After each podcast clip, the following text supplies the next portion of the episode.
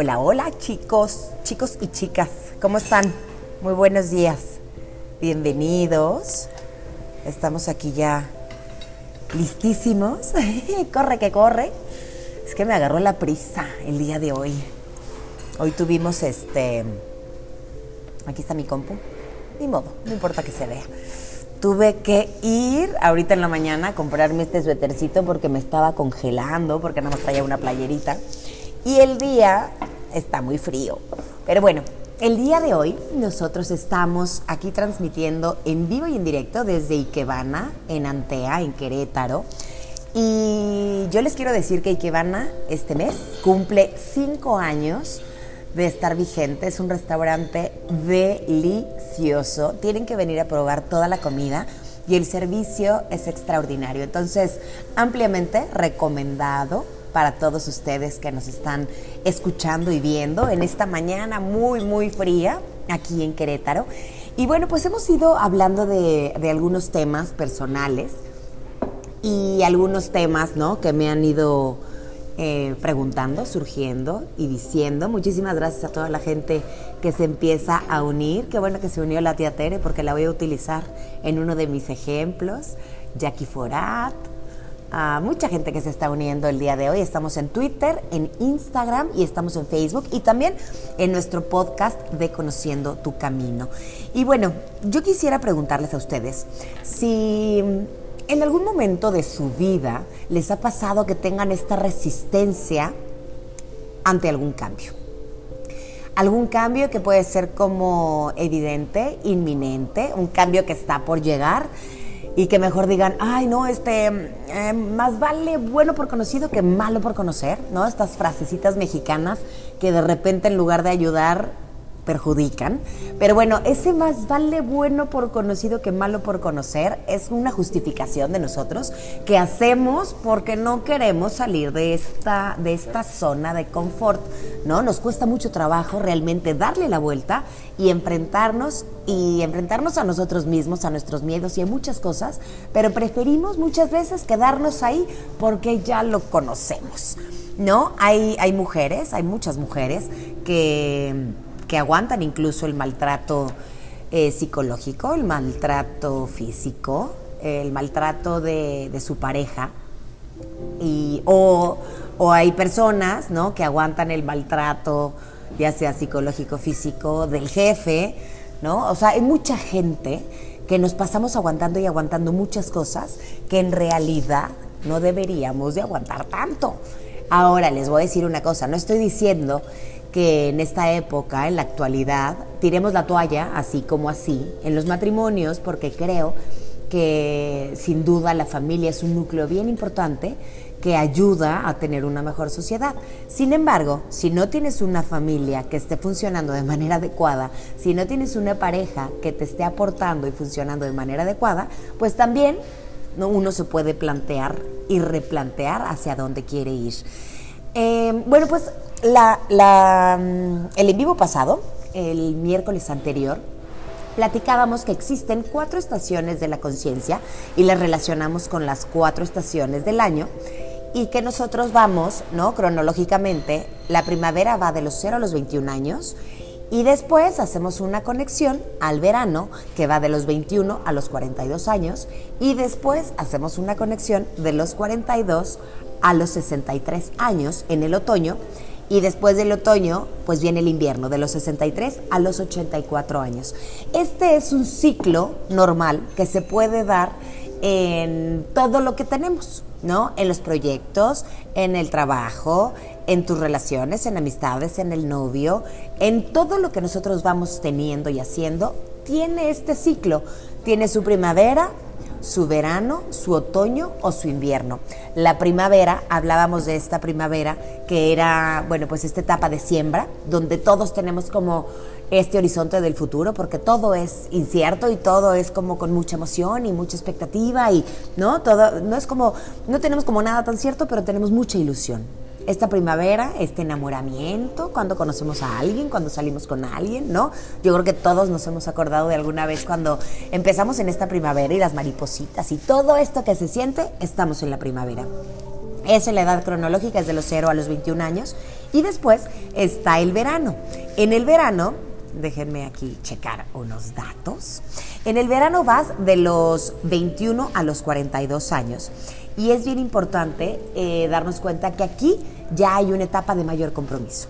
¿no? Aquí ya lo que, lo que es importante es ya comprometerte, ya sí traes fuerza todavía porque estás en tu verano, pero ya es el compromiso, ya es como, ya empiezas a ver más resultados, ya empiezas a ver cosas como más, más centradas en el horizonte del presente. Después nos vamos al otoño. El otoño empieza a los 42 años, yo ya estoy en el otoño, y en este otoño, ya lo que sucede en el otoño es que en el verano todavía te puedes ir por todas las canicas. Pero en el otoño, cuando ya llegas al otoño, de repente dices, a ver, que bueno, yo no sé, ahorita tengo más proyectos que nunca. Pero yo creo que en el otoño llega el momento en el que dices, bueno, esto sí, ¿no? Elijo, elijo mi tiempo y mi espacio y mi energía para ponerlo en ciertas cosas que realmente te dan a ti. Ya no te vas por todas, que les digo que yo creo que he de estar yo terminando mi verano, porque todavía estoy ahorita como con varios proyectos. Bueno, es parte de. Yo creo que este ya llegará el momento en que, en que yo decante. El otoño es una etapa de decantación, donde uno va diciendo esto sí, esto no, ¿no? Hay como que ciertas cosas. Y después llega el invierno. El invierno va de los 63 a los 84 años y en esta etapa es cuando ya el horizonte es el pasado, cuando tú ya volteas para atrás y ves todo lo que este ciclo te dio, todo lo que te dio en la primavera, en el verano, en el otoño y en el invierno, y ya empiezas a conectarte con la gratitud y con la resiliencia. Y si tú realmente no caes, ¿no? Como en este decaimiento, porque puedes llegar al invierno y ya puedes estar completamente desmotivado de todo, o puedes darte cuenta que después de un invierno, dicen por ahí que debajo de la nieve hay florecitas que van a crecer. Entonces, es bien importante darse cuenta que el invierno es como ya el recogimiento de todo lo que hice, de todo lo que fue, y ya de ahí pues conectarnos nuevamente a otra primavera. Entonces, bueno, estas fueron las cuatro estaciones de la conciencia que ya habíamos hablado, pero ahora es bien importante que platiquemos de algo de las fases del cambio. Las fases del cambio em, son, son, fases ¿no? que se caracterizan por un cierto comportamiento y por las emociones que se viven en cada una de estas fases. Cada vez que yo voy a vivir un cambio o cada que yo vivo un cambio, ¿no? En ese momento suceden muchas cosas. Hay cuatro fases eh, y ustedes se van a dar cuenta en qué fase de, del cambio están. ¿no? Porque puede ser que quieran hacer el cambio, puede ser que no. Decíamos que hay cambios que vienen del exterior, ¿no? Hay decisiones que no tomamos nosotros y de repente llegan de, iba a decir, de madrazo. Así, así llegan, ¿no? De sopetón. Y de repente lo que sucede es que hay cambios que vienen del interior y esos son un poquito más fáciles de llevarlos a cabo. Sin embargo, también pueden llevar a cabo estas cuatro fases. Hay cambios que son positivos, que puede ser mucho más agradable, por supuesto, enfrentarlos, como el cambio de tu casa para una casa más bonita, como el cambio de un coche para un coche más bonito, como el cambio de ciudad a una ciudad más bonita, ¿no? Como estos cambios que, que implican, sí, todo un desajuste, pero al final implica algo positivo. Entonces, las cuatro fases del cambio son, déjenme tomar un traguito a mi café. Número uno, la negación, la negación de la realidad. Aquí es una zona ciega. Son diferentes zonas, gracias John. Una servilletita. Son diferentes zonas y la primera es la de la negación y es la de la zona ciega. La segunda es la resistencia al cambio. Es donde están todos los apegos y aquí está la zona de confort. Ya hablaremos de esa. Después tenemos en la, la tercera fase, es la adaptación y aceptación. Esta es la zona de aprendizaje. Qué bonita, ya estamos avanzando. Como diría mi mamá, ya vamos llegando a Pénjamo. no sé si han escuchado esa frase alguna vez, pero mi mamá lo dice. Y después la cuatro es la transformación creativa y resiliencia. Aquí ya es la zona de confianza. Entonces, ojalá que todos en nuestros cambios podamos llegar a esta zona de aprendizaje y a esta zona de confianza. Vamos a iniciar. Yo siempre les digo que tengan un, papelito y una pluma para que apunten lo que, lo que necesiten apuntar y que si les sirve esta información la compartan con quien más con quien más confianza le tengan, a quienes ustedes quieran, porque yo creo que es información que, que puede servir para todos. Vamos a empezar con la primera fase. Esta fase de la negación de la realidad. Es la zona ciega, es la primera fase por la que pasamos, ¿no? Cuando estamos frente a un cambio. Es la negación, no, eh, no queremos, o sea, no queremos ver la, el cambio, no podemos aceptar que este ciclo que nos gustaba ya terminó. No podemos o no queremos. Y, no queremos aceptar tampoco que las cosas han cambiado. Y en esta fase, esta fase de la negación ocurre de manera inconsciente, ¿no? Como que tú dices, no, o sea, no, sí está bien, pero no, o sea, pero no lo veo, no lo veo, no lo quiero ver. Eh, nos negamos con muchas cosas, argumentamos, encontramos mil fundamentos para poder rechazar el cambio, invalidamos o damos razones para justificar que esto no puede ser. Entonces estamos en una zona ciega, minimizamos, minimizamos por completo lo que sucedió. Hacemos como que no es importante, no, no pasa nada, a mí no me pasa nada, no es cierto, no va a suceder, es como un sueño, es como una pesadilla y no lo voy a aceptar. Incluso somos capaces de hacer bromas, ¿no? Este, que de ser un poquito sarcásticos y de hacer bromas y la broma maquilla la realidad y hacemos como que no está pasando, hacemos como que estamos en una pesadilla, porque queremos evadir, preferimos postergar lo más posible para evitar que este cambio llegue a nuestras vidas. Entonces, eh, perdemos por completo el contacto con lo que sentimos. No sé si ustedes de repente ante un cambio, ¿no? Así drástico y brusco, de repente dices, es que no puedo ni llorar. No, porque no tienes contacto con la emoción. Lo único que estás haciendo es negando completamente lo que está sucediendo. Eh, por ejemplo, llega tu pareja un día, un buen día, y te dice, oye, pues ¿qué crees? Que ya no quiero contigo. ¿No? O sea, la verdad es que yo ya no, o tu pareja o quien sea, te dice, yo ya quiero terminar la relación, ¿no? Yo ya te quiero pedir el divorcio porque ya no puedo estar contigo. Dices, bolas, ¿no? O sea, ¿qué hago? ¿No? O sea, por supuesto que dices, ay, no, ah, claro que no, claro que no, al rato se le va a pasar, ¿no? Al rato se le pasa y se le pasa y tú crees que se va a pasar y, y pues estás en esa etapa de la negación. Pregúntate tú si en alguna etapa, en, algún este, en alguna situación que estés pasando en tu vida, en algún cambio que estés viviendo, estás en negación de la realidad. Pregúntatelo. Nada más date cuenta si estás invalidando algo, si estás minimizando algo, si estás evadiendo algo o estás ignorando algo que te está pasando. Esta es la fase de la negación, la fase de la zona ciega Vamos ahora a la segunda. Hola chicos, a todos los que se están uniendo, muchísimas gracias por saludarme, les mando muchos besos.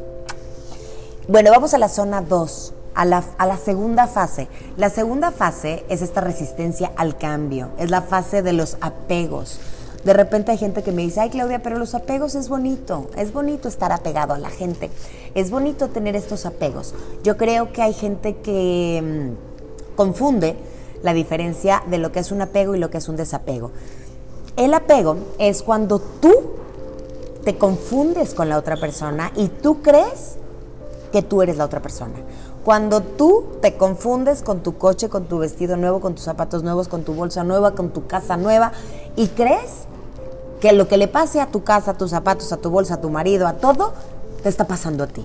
Entonces cuando confundes, cuando tú te confundes con la otra persona o con el otro objeto y crees que lo que le ocurre a las demás personas te ocurre a ti.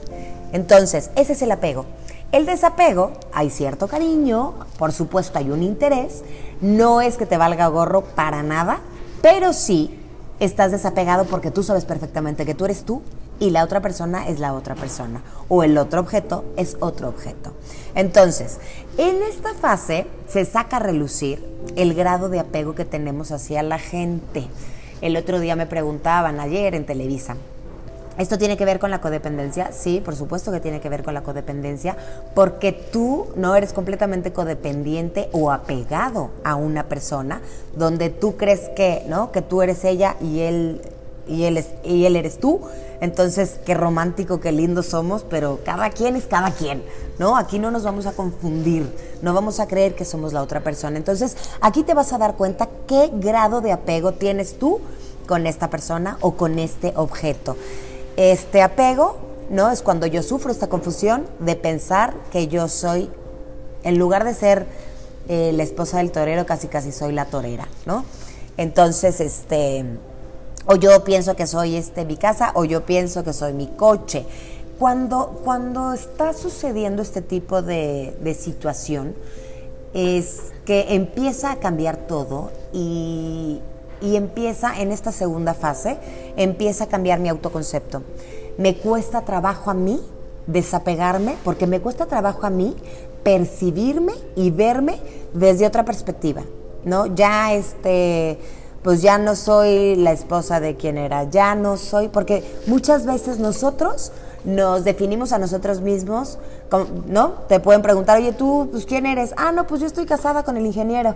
Ah, muy bien. ¿Y, pero quién eres? No, pues yo tengo tres hijos. Ah, muy bien. ¿Pero quién eres? Ah, no, bueno, pues yo soy, este, soy católica, apostólica. No, pero ¿quién eres? O sea, lo que hacemos nosotros es que interpretamos lo que nosotros somos a través de las relaciones que tenemos, ya sea con las religiones, la, las creencias, con las personas con las que interactuamos, con las que vivimos, con las que estamos, pero eh, es bien importante darnos cuenta que nosotros somos seres individuales. Y tú crees, ¿no? Que tú eres tu marido y que si se va tu marido, pues ¿qué vas a hacer? ¿No? Pues antes ibas con él este, a las corridas de toros. Ahora, ¿qué vas a hacer? ¿Qué van a hacer tus fines de semana sin tu marido? ¿No? O te ibas tú todos los fines de semana a tu casa en Cocoyoc. ¿Qué vas a hacer sin tu marido y sin Cocoyoc? ¿No? Entonces empiezas a replantear muchísimas cosas. O por ejemplo, si tú tienes, no sé cuántos años tenga la tía Tere trabajando en Aeroméxico, ya se enfrió mi café. Si tú tienes 25 años, pongamos, trabajando en una aerolínea, resulta que de repente te están diciendo que te van a correr, que te van a correr, que te van a correr, y tú te sientes completamente apegada a esta, a esta aerolínea, ¿no? Te, tienes la camiseta bien puesta y sientes que si te corren, se te va a acabar la vida por completo. Y sí, sí, o sea, eso es lo que se siente. Ahora, no es lo que ocurre, ¿no? Los cambios Em, en un vínculo donde tengo muchísimo apego, muchísimas gracias, John, genera mucha queja. Entonces, no, claro, pues es que yo no puedo creer que después de todo lo que yo le di a este hombre me vaya a dejar. O yo no puedo creer que todo lo que le di, voy a poner mi café en el termo. Todo lo que le di a esta empresa me votó, me dio una patada, ya saben dónde, y me votó.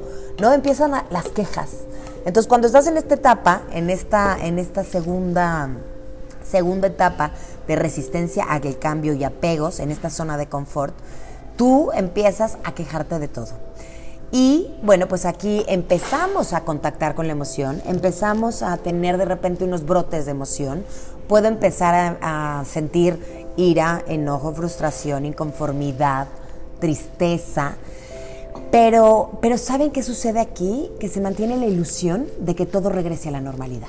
O sea, yo sigo en mi zona de confort, sigo pensando que mi marido me está pidiendo el divorcio, pero yo sigo pensando como que no, al rato se va a arrepentir, o sea, al rato este va a decir que yo soy bien linda y buena y que va a querer regresar conmigo, ¿no? Entonces, como que tienes esta esperanza de que va a regresar y de que o que no se va a ir, ¿no? Dices, "No, no se va a ir. Este muchacho lo voy a tener aquí." Es bien importante también em, darnos cuenta cómo estamos aferrados a la zona de confort. Yo creo que todos en algún momento hemos estado aferrados a esta zona de confort porque, lo pongo entre comillas, nos resulta cómodo. Es lo que conocemos, les digo que más vale bueno por conocido que malo por conocer, aunque en realidad esta situación no es confortable, ni es agradable, ni es positiva, ni es constructiva. Eh, por otro lado, entre comillas también, nos da estabilidad, aparentemente. Y quedarnos ahí puede significar una nueva forma de sobrevivir, ¿no? Pues ahí estoy yo sobreviviendo, pues esto es ya lo que le sé, ¿no? Ya sé este cómo es y cómo se comporta y qué le enoja y qué no le enoja, entonces ya, ¿para qué? ¿No? ¿Para qué me salgo de esta zona de confort? También entre, entre comillas nos da seguridad esta zona de confort porque, bueno, se basa ya tenemos unas rutinas, tenemos unos hábitos, tenemos comportamientos que no ponen a prueba nuestros propios recursos. Ya estamos como, ya sabemos a qué hora nos levantamos, si le hacemos el café, si nos vamos al gimnasio, si regresamos, si le hacemos la comida, si le llevamos su café, si, ¿no? O sea, ya sabemos cómo son los hábitos y esto nos da cierta seguridad, pero no ponen a prueba nuestros propios recursos, ni, nuestro propio conocimiento, ni nuestras propias capacidades. Ahí estamos como muy acostumbraditos, muy seguritos, sin poner a prueba realmente para lo que nosotros somos capaces. Es lo que conozco, es la zona conocida, es la que me da tranquilidad. Y bueno, pues salir de la zona de confort después de, ¿no? de tener estabilidad, seguridad, de que sea lo que conozco, de que nos resulte cómodo Salir de la zona de confort requiere romper con toda esta serie de hábitos. Requiere mostrarnos vulnerables, sí frágiles, sí, ¿no? O sea, requiere quizá que nos rompamos por completo en 20 mil pedacitos y poner realmente a prueba lo que realmente somos nosotros, lo que realmente nosotros sabemos y lo que realmente nosotros tenemos, estos recursos que nosotros tenemos o estas herramientas para poder salir adelante. Se buscan excusas perfectas para no dar el paso, se anticipan las consecuencias negativas, dices, no, bueno, o sea, sin él me voy a morir, sin él me va a llevar la ruina, sin él este, se agrandan las amenazas, crees que todo es como muy, muy grande y se minimizan las ventajas. Eh, por ejemplo, cuando están, ¿no? La, la, mujer que está en esta etapa y ya está, ¿no? Pues el marido le pidió el divorcio, pues ya se va a divorciar. Y resulta que se va a comer con las amigas y le dicen las amigas, oye, pues ya, ¿no? O sea, ya qué onda, ¿qué tienes que esperar para darte cuenta que tienes que terminar? Y ella todavía, no, bueno, este, ¿sabes qué pasa? Que, que yo creo que todavía lo sigo queriendo, ¿no? Todavía te metes que en, este, en este justificar a la pareja.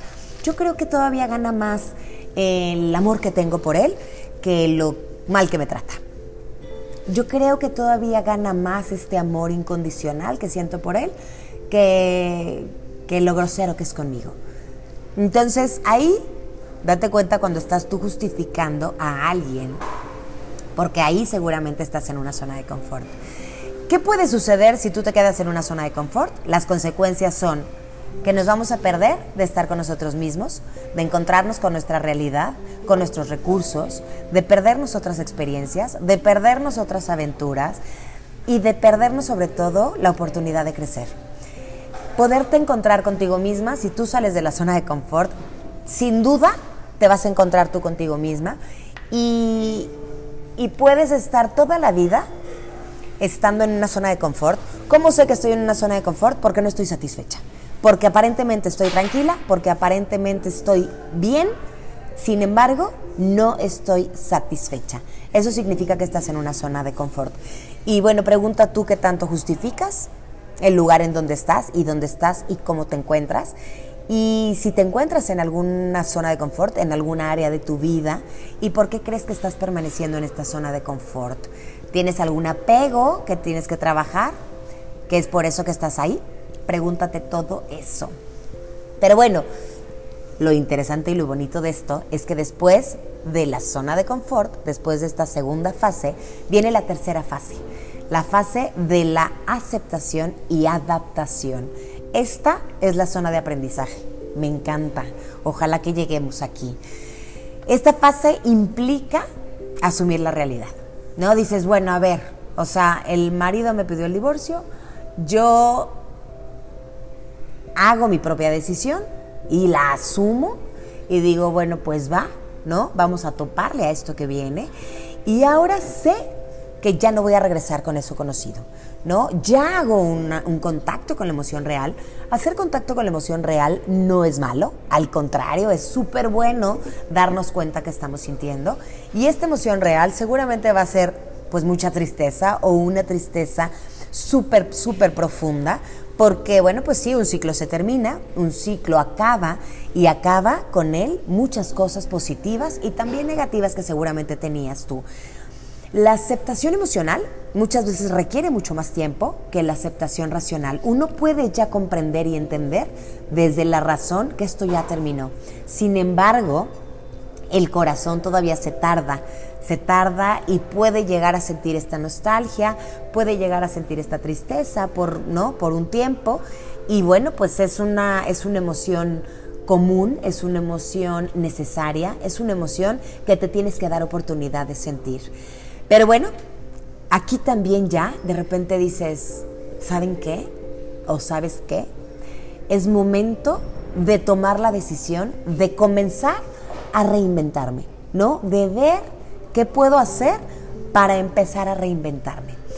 Y bueno, pues si el tema es que te corrieron del trabajo, empiezas a replantearte que ahora pues ya no vas a tener, ayer nos compartía una amiga que, que la corrieron, que la despidieron de su trabajo y pues por un lado, obviamente, pues es el contacto con la tristeza, pues quizá con un poco de frustración, enojo, de incertidumbre.